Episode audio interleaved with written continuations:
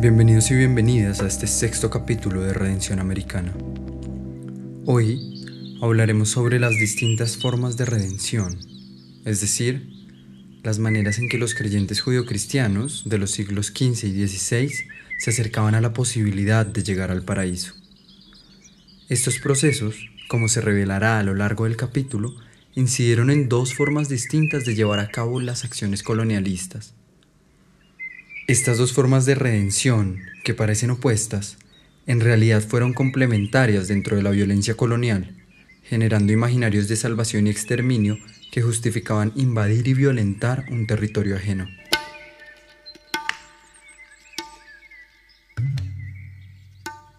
Una de las características del Edén es que éste es redimible, es decir, no solo funciona como relato originario, sino que a la vez establece una promesa de futuro. En relación a las nubes y la primavera hay, en el imaginario judío-cristiano y en casi la totalidad de Occidente, una tensión utópica. De hecho, el cielo en general se convierte en una imagen de un lugar feliz, de una unión con la eternidad y una elevación espiritual. Por una parte, los castos buscan llegar a la diestra del Señor en medio de nubes blandas y angelitos amorosos. Por otra parte, los amantes se prometen la luna y se dicen en poemas y canciones que los amasijos del amor se llevarán a las estrellas. Esta relación con un lugar inalcanzable, que se asume como el paraíso, mantuvo a Occidente por largo tiempo atado a los procedimientos, es decir, a los instructivos de carácter casi burocrático que se han estipulado para llegar al más allá, o lo que es lo mismo para volver al paraíso. Antes de continuar, debemos recordar que esta promesa no es exclusiva de la tradición judio-cristiana. Por el contrario, mantiene análogos como la Edad de Oro en la tradición greco-romana o el imperio del preste Juan en la Etiopía del siglo XII. En la tradición judio-cristiana, esta vuelta al Edén se puede dar por distintas vías nosotros contaremos dos. En principio está la promesa escatológica y luego la promesa mesiánica. Para entender la diferencia entre ambas promesas debemos ir por partes. La promesa escatológica se basa en las visiones milenaristas de comunidades como los taoristas de Monster, que proponen el caos y la devastación como antesala de los mil años de regocijo, paz y abundancia. Esta relación entre el caos y el paraíso que parte de la idea de la destrucción como un mal necesario para un futuro mejor, se describe en algunos apartados de la Biblia. Para entenderlo mejor, tal vez valga la pena ir directamente a un par de apartados bíblicos en los que se enfatiza esta vía de redención. En Isaías 65, versículos del 20 al 25, podemos leer las condiciones de esta promesa. No habrá más allí niño que muera de pocos días, ni viejo que sus días no cumpla porque el niño morirá de cien años y el pecador de cien años será maldito. Edificarán casas y morarán en ellas, plantarán viñas y comerán el fruto de ellas. No edificarán para que otro habite, ni plantarán para que otro coma, porque según los días de los árboles serán los días de mi pueblo, y mis escogidos disfrutarán la obra de sus manos. No trabajarán en vano, ni darán a luz para maldición porque son linaje de los benditos de Jehová y sus descendientes con ellos. Y antes que clamen, responderé yo. Mientras aún hablan, yo habré oído. El lobo y el cordero serán apacentados juntos, y el león comerá paja como el buey, y el polvo será el alimento de la serpiente. No afligirán ni harán mal en todo mi santo monte, dijo Jehová. Por otra parte, la forma en que se puede redimir este paraíso, que consiste en mil años de perdón, de ahí que quienes le buscan se llamen milenaristas, se describe en la revelación que narra Juan en Apocalipsis 20. Vamos a leer los versículos del 1 al 6. Vi a un ángel que descendía del cielo, con la llave del abismo y una gran cadena en la mano y prendió al dragón, la serpiente antigua, que es el diablo y Satanás, y lo ató por mil años, y lo arrojó al abismo y lo encerró, y puso su sello sobre él, para que no engañase más a las naciones hasta que fuesen cumplidos mil años. Y después de esto debe ser desatado por un poco de tiempo. Y vi tronos y se sentaron sobre ellos los que recibieron facultad de juzgar. Y vi las almas de los decapitados por causa del testimonio de Jesús y por la palabra de Dios, los que no habían adorado a la bestia ni a su imagen, y que no recibieron la marca en sus frentes ni en sus manos y vivieron y reinaron con Cristo mil años. Pero los otros muertos no volvieron a vivir hasta que se cumplieron mil años. Esta es la primera resurrección. Bienaventurado y santo el que tiene parte en la primera resurrección. La segunda muerte no tiene potestad sobre estos, sino que serán sacerdotes de Dios y de Cristo y reinarán con él mil años. Luego de escuchar estas citas, lo que resulta clave para la investigación es preguntar, si según lo descrito en los últimos capítulos, América se llegó a relacionar con el lugar del paraíso terrenal, ¿cómo inciden estas ideas de redención apocalíptica en la concepción del territorio, el paisaje y los habitantes? Una de las consecuencias de ese traslapamiento interpretativo vendría a ser la visión del indígena como aquel que, al desconocer la palabra del Dios cristiano, es también pecador. Por lo tanto, las comunidades indígenas se comienzan a ver como aquellos que deben ser ajusticiados, constituyendo así un enemigo a vencer en nombre de la segunda resurrección. Quienes se inclinaban por la redención milenarista tendieron a resaltar y a divulgar las imágenes y relatos de indígenas caníbales y la idea del salvaje, descontextualizando y reproduciendo los rumores de sacrificios aztecas y costumbres antropofágicas del norte de Brasil. Vale aclarar que la práctica de comer carne humana o la antropofagia existió en el territorio americano. Esto no es algo que se deba dudar. Lo importante es ver cómo el imaginario alrededor de esta práctica, que se daba en casos excepcionales, se volvía una generalización recurrente en la concepción que el norte global tenía de América. Esta práctica, por ejemplo, se encuentra claramente ilustrada en la imagen que se realizó en Estrasburgo hacia 1509 para ilustrar la carta con que Américo Vespucio da a conocer sus vivencias en América al italiano Prieto Soderini. Es importante recordar que las imágenes enunciadas se pueden encontrar en la página del proyecto. En la imagen de la carta a Soderini, Américo Vespucio se encuentra rodeado de tres mujeres desnudas que le prestan atención mientras una cuarta mujer pretende darle un garrotazo por detrás con un muslo humano. Para complementar esta ilustración, podríamos recordar el testimonio de Vespucio frente a los indígenas americanos. Este relataba: Rarísima vez comen otra carne que la humana y la devoran con tal ferocidad que sobrepujan a las fieras y bestias. Los devoran con tal fiereza que no puede verse ni decirse cosa más brutal. Yo mismo he presenciado en diversos parajes y con mucha frecuencia esta prueba de inhumanidad. Años después, la ilustración y éfrasis de este imaginario se haría evidente en un texto publicado hacia 1557 en Marburg, Alemania. En este libro, el soldado alemán Hans Steiden proponía narrar su experiencia en cautiverio con la tribu indígena Tupinambás de Brasil y le tituló Verdadera historia y descripción de un país de salvajes, desnudos, feroces y caníbales situado en el Nuevo Mundo, América. Además del relato, la edición se acompañó con grabados que mostraban calderos y fogatas con extremidades humanas e indígenas desnudos alrededor es importante recordar que la capacidad de imprimir para el siglo XVI era limitada. Por lo tanto, los textos que se editaban, traducían e ilustraban en esta época eran de altísimo interés. La importancia que los europeos dieron a estas historias de canibalismo fue tal que se realizaron ediciones en alemán, portugués y español. Y a la vez, estas ediciones fueron ilustradas por artistas como el francés Jean-Baptiste Debret y Theodore de Brie. A partir de la popularización de este imaginario del indígena como un salvaje incontrolable y peligroso, se restó peso a la idea de América como un paraíso terrenal y se empezó a legalizar y legitimar la idea de un combate con los indios, haciendo también populares los argumentos de Juan Ginés de Sepúlveda que expone en Roma hacia 1550 un tratado titulado Sobre las justas causas de la guerra contra los indios. En este tratado, Ginés de Sepúlveda nos muestra con muchísima claridad las implicaciones de esta promesa de redención escatológica en el proceso colonial. Para hacernos una idea, debemos ir directamente al texto, pues en realidad el autor no guarda ninguna reserva y es más claro que cualquier descripción que se quiera hacer. En el tratado se afirma.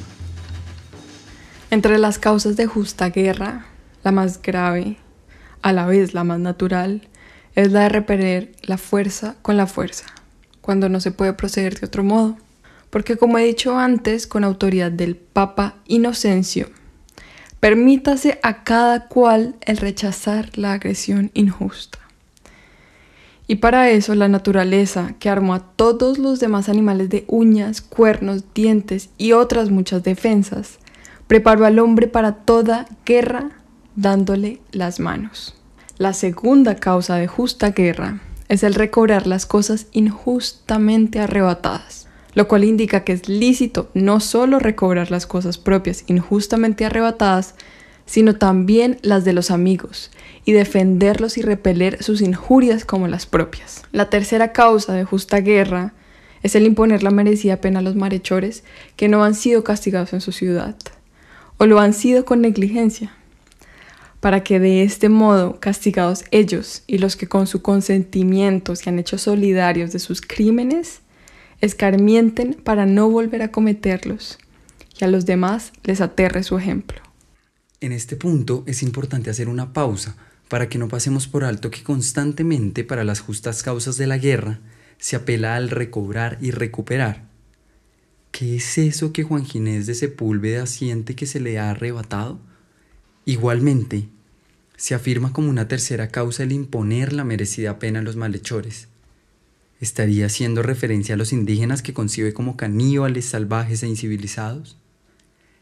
Estas preguntas requieren por su parte una explicación adicional sobre cómo saber quién debe ajusticiar y quién debe ser ajusticiado. Frente a esto, Ginés escribió, A esta ley están sometidos el hombre y los demás animales. Por eso las fieras se amansan y se sujetan al imperio del hombre. Por eso el varón impera sobre la mujer, el hombre adulto sobre el niño, el padre sobre sus hijos, es decir, los más poderosos y perfectos sobre los más débiles e imperfectos. Esto mismo se verifica entre unos y otros hombres, habiendo unos que por naturaleza son señores, otros que por naturaleza son siervos. Los que exceden a los demás en prudencia e ingenio, aunque no en fuerzas corporales, estos son por naturaleza los señores. Por el contrario, los tardíos y perezosos de entendimiento, aunque tengan fuerzas corporales para cumplir todas las obligaciones necesarias, son por naturaleza siervos, y será siempre justo y conforme al derecho natural que las gentes se sometan al imperio de príncipes y naciones más cultas y humanas. Y si rechazan tal imperio, se les puede imponer por medio de las armas y tal guerra será justa. El tratado de Juan Ginés de Sepúlveda es claro en sus términos. No guarda ninguna reserva a la hora de exponer la lógica colonial e incluso en su época fue razón de discusiones. Entre estas, cabe resaltar la rencilla entre Juan Ginés de Sepúlveda y San Bartolomé de las Casas. La búsqueda de una redención escatológica y milenarista fortaleció este tipo de discursos dentro del proceso colonial, buscando razones para destruir lo que se entiende esencialmente malo y luego construir sobre las cenizas de la destrucción un nuevo mundo prodigioso y bondadoso. Esta idea la expandiremos en el próximo capítulo. Por ahora, me gustaría comenzar a hablar sobre la segunda vía de redención que encontraremos en el relato bíblico. A esta segunda vía le llamaremos mesiánica, pues otros apartados de las escrituras judio-cristianas afirman que el Edén se puede redimir mediante la benevolencia y la compasión que enseñó Jesucristo al poner la otra mejilla, al defender a los más débiles y al morir por los demás. La idea del sacrificio por los demás constituye la figura del Mesías y se sustenta en apartados como Lucas 23 del 39 al 43. Entonces uno de los delincuentes que estaban allí colgados empezó a hablarle con desprecio. Le decía, tú eres el Cristo, ¿no? Pues sálvate a ti mismo y a nosotros también. Al oír esto, el otro lo reprendió. ¿Acaso no le tienes ningún temor a Dios, ahora que has recibido el mismo castigo?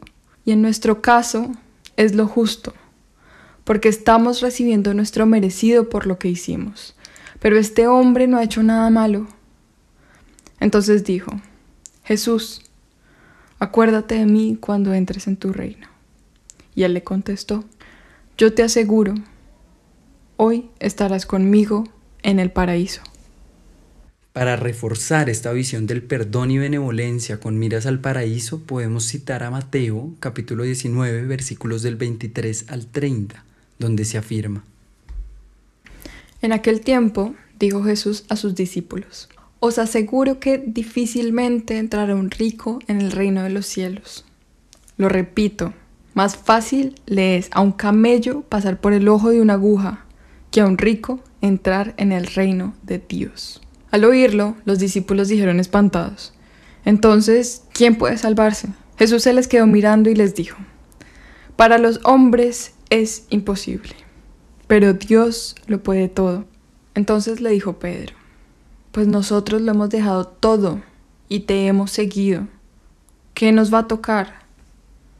Jesús les dijo, Os aseguro cuando llegue la renovación y el Hijo del Hombre se siente en el trono de su gloria, también vosotros, los que me habéis seguido, os sentaréis en doce tronos para regir a las doce tribus de Israel. El que por mí deja casa, hermanos o hermanas, padre o madre, mujer, hijos o tierra, recibirá cien veces más y heredará la vida eterna. Muchos primeros serán últimos y muchos últimos serán primeros. La visión que encontramos en esta promesa da cuenta de un paraíso exclusivo para los que siguen el camino de la misericordia, la austeridad y el perdón, y caló a profundidad en los franciscanos joaquinistas que desde los tiempos de su fundador, Joaquín de Fiore, en el siglo XII, buscaron reformar la iglesia romana para que el juicio final llegara bajo un papado que siguiera el ideal de San Benito, donde el silencio, el recogimiento, la pobreza fueran vías de salvación. De hecho, estas visiones fueron motivo de rencillas dentro de la iglesia, pues constantemente denunciaban corrupciones morales entre los dirigentes papales. Cuando este grupo de religiosos llega a América, se encontró gratísimamente sorprendida con los hábitos de los pueblos originarios. El hermano Toribio Motolinia, por ejemplo, en 1524, describía a los pueblos originarios con las siguientes palabras. Estos indios, para ganar el cielo no están casi impedidos por ninguno de los numerosos obstáculos que tenemos nosotros los españoles y en los que estamos empantanados. Su comida es muy pobre y pasa lo mismo con su vestido. No se atormentan por adquirir o conservar riquezas y no se matan entre ellos para obtener grandezas y dignidades. Esta visión de los pueblos originarios motivó bautizos masivos y rápidos a la mejor forma de una campaña de vacunación en pandemia.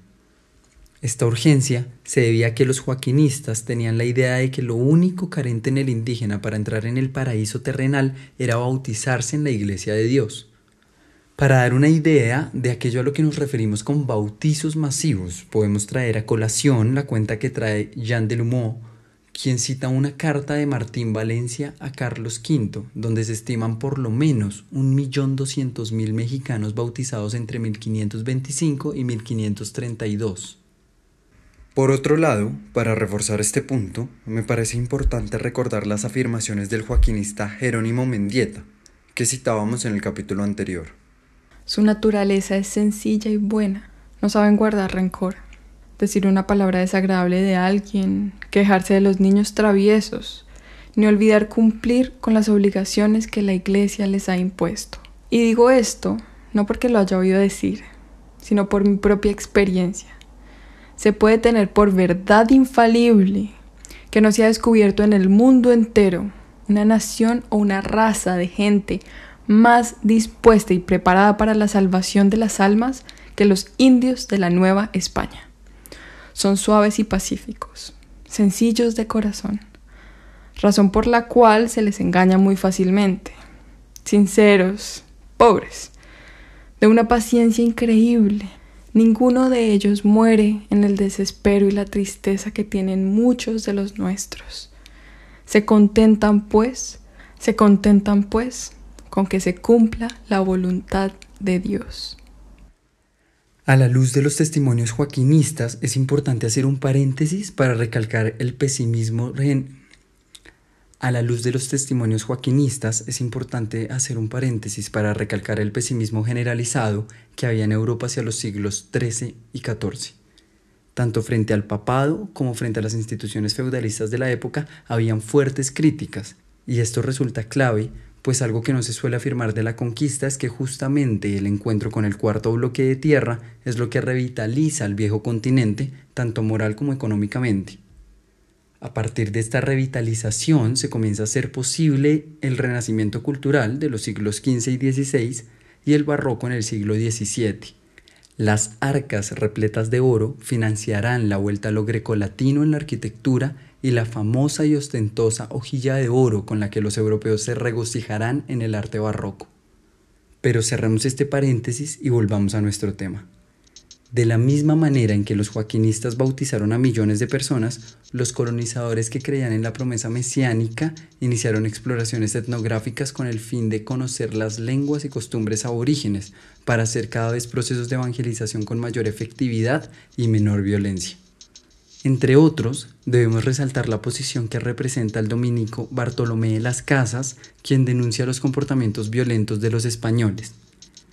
En los textos de las Casas se expone una idea sobre los indios que tiene más que ver con la de un niño inocente y desprotegido que con la de un salvaje impío. De todos modos, sería un error confundir la posición del dominico, de los franciscanos y de los joaquinistas con la total benevolencia. Hay que pensar que, aunque la relación entre el mesianismo y América sea con menor agresividad, igual mantiene la esperanza de adueñarse del paisaje apadrinado, es decir, de hacerse con el paraíso tras la guianza y fidelización de sus habitantes. La inocencia y santidad adjudicada a los habitantes originarios por parte de joaquinistas, franciscanos y dominicos tuvo relación con la identificación de los indígenas con Adán y Eva, un ejemplo específico, entre varios otros, son las ilustraciones del texto Nueva Crónica y Buen Gobierno de Guamán Poma de Ayala, escrito entre 1610 y 1614, donde se representaba a los indígenas como una familia, siquiera vestida, rodeada de gallinas y con dos niños en los brazos de los cuales uno amamantaba de los senos de la madre, y donde el hombre tiene una inscripción sobre su cabeza que afirma Adán, y la mujer una que dice Eva. Por último, en la parte superior del dibujo se lee un título en mayúsculas que afirma Adán y Eva en el primer mundo. Esta imagen es tan literal y diciente que vale la pena verla a detalle en la página del proyecto. Para finalizar, quisiera recordar cómo estas dos formas de acercarse al paraíso crearon distintas maneras también de relacionarse con el nuevo mundo y sus habitantes originarios. Sin embargo, tenemos que aclarar que ambas vías de redención hacen parte del mismo proyecto colonizador, y aunque mantenían sus distancias, vistas en perspectiva, podemos dar cuenta de que resultaron complementarias. El milenarismo y el mesianismo conforman un doble discurso colonial a la hora de conquistar América. La relación entre el buen y el mal salvaje creó también una posibilidad violenta y otra persuasiva a la hora de hacerse con el territorio americano. Ronda por ahí, entre los historiadores, la estrategia pedagógica de contar la colonia como un hombre acorazado que se acerca con una espada en una mano y un crucifijo en la otra, diciendo a los indígenas, ustedes deciden con qué mano quieren. Estas dos vías de redención parecen darles la razón a los historiadores. Por último, quisiera traer a colación dos anécdotas donde se puede reivindicar la resistencia que hubo por parte de los habitantes originarios en estas formas de imposición. Por un lado, como ejemplo de resistencia ante los procesos mesiánicos de evangelización, podemos citar una anécdota cómica que trae Caroline Mercant al citar los escritos de Benjamin Franklin. La autora afirma. Franklin escribe satíricamente que los indios, al ser informados de los, abro comillas, hechos históricos en los que se funda nuestra propia religión, como la caída de nuestros primeros padres al comerse una manzana, un orador indio se puso de pie para agradecer a los europeos y afirmó, Lo que nos ha dicho es muy bueno, dijo. Lo que nos ha dicho es muy bueno, dijo. De hecho, es malo comer manzanas. Es mucho mejor convertirlas todas en sidra. Estamos muy agradecidos por su amabilidad al venir tan lejos para decirnos estas cosas que han escuchado de sus madres. A cambio, te contaré algunas de las que hemos escuchado de los nuestros. Por otra parte, como ejemplo de resistencia a la violencia armada del milenarismo, podríamos recordar el sumario de experiencias en América que describe Martín Fernández de Enciso. Martín Fernández de Enciso es el creador del requerimiento hacia 1516. El requerimiento fue un documento que hizo legal ante la ley española que cualquiera de los conquistadores declarara la guerra a pueblos indígenas sin límites de tiempo, modo o lugar. En su sumario de experiencias en el Nuevo Mundo, Enciso relata cómo dos caciques del norte de Urabá, hoy Colombia, le responden a uno de sus requerimientos. Que en lo que decía no había sino un Dios, y que éste gobernaba el cielo y la tierra y que era Señor de todo que les parecía bien y que así debía ser.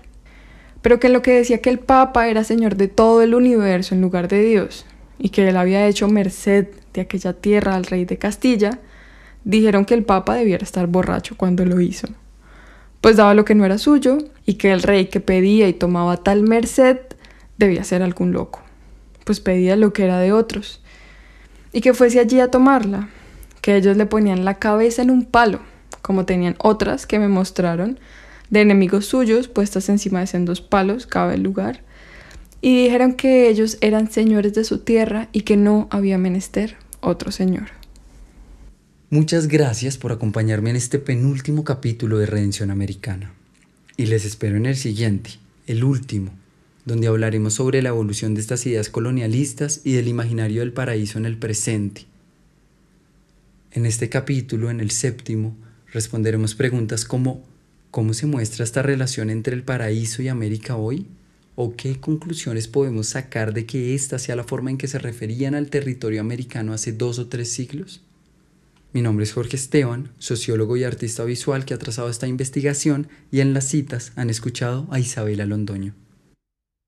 Redención Americana es el proyecto ganador de la beca para la circulación de investigaciones sobre las artes en formato podcast y se realiza con el apoyo del Instituto Distrital de las Artes y la Galería Santa Fe.